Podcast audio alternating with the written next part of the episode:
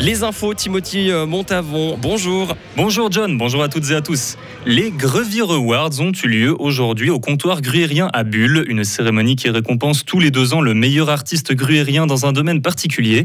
Cette année, la compétition était centrée sur l'art de la chorale et c'est le cœur de la chanson du pays de Gruyère qui en est sorti vainqueur. Francine Paquier, la présidente de l'ensemble gagnant, nous a expliqué ce que faire partie d'un chœur représente pour elle. C'est en quelque sorte ma deuxième famille. Euh, quand je les rencontre, ça, ils me font du bien euh, de les voir de les rencontrer, de parler et surtout de chanter ensemble. C'est très émouvant de, gagner, même si euh, les autres chœurs, ils étaient aussi très très bons. Euh, tout le monde méritait évidemment de gagner, mais c'est vrai que quand on est présidente d'un chœur et puis que finalement on remporte le, bah, le, on est très très fiers en fait du travail qu'on a effectué durant toutes ces années. C'est vraiment fantastique. La musique, j'ai euh, commencé à chanter quand j'avais une quinzaine d'années avec ma maman dans un autre chœur mixte et puis ça fait partie de ma vie. Je pourrais pas ne pas chanter en fait.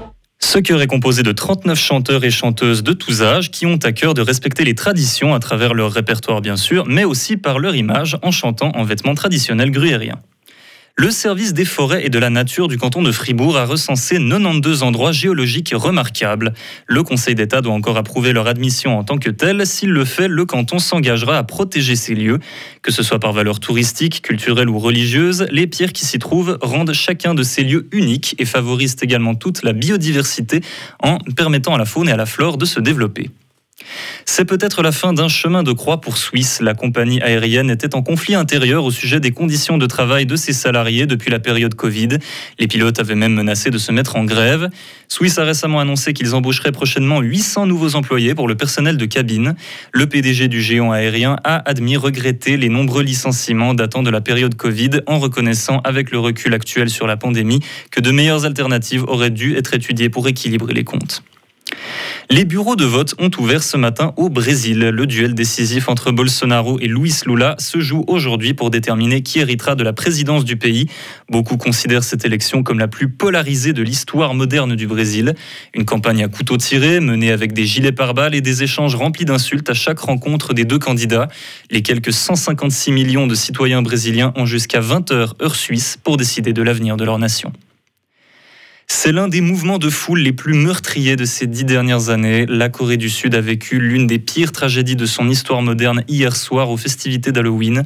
Plus de 150 morts dans des débordements de gens paniqués à Séoul. Des victimes pour la plupart jeunes, morts asphyxiés ou piétinés. Alors que le pays entre en deuil national, le président sud-coréen promet une enquête rigoureuse pour déterminer les causes d'un tel désastre. La Russie a aujourd'hui bloqué ses exportations de céréales ukrainiennes dans la mer Noire. Elle suspend ainsi son accord conclu avec les grandes puissances mondiales visant à continuer les exportations et continuer d'approvisionner le monde en nourriture. Moscou a prétexté une attaque de drone de la part de l'Ukraine sur un navire de la marine russe. Les États-Unis crient au scandale, l'Ukraine au mensonge. Et enfin, Houdini, si ce nom ne vous dit rien, c'était celui d'un célèbre magicien qui pouvait s'évader de n'importe quelle cage ou entrave. Eh bien, c'est depuis peu aussi celui du Cobra Royal du Skansen Aquarium en Suède. Ce petit nom lui a été donné car l'animal avait disparu en plein jour en s'échappant par le système d'éclairage de son vivarium sous les yeux ébahis des visiteurs du zoo. Une section entière du parc a dû être fermée pendant une semaine, le temps de le retrouver, le serpent étant très venimeux. Cette fugue s'est achevée hier soir. L'animal a finalement regagné de lui-même l'espace des vivariums sûrement pour retrouver l'environnement chaud dont il a besoin pour survivre, et s'est donc offert au passage un nouveau sobriquet. Retrouvez toute l'info sur frappe et frappe.ch.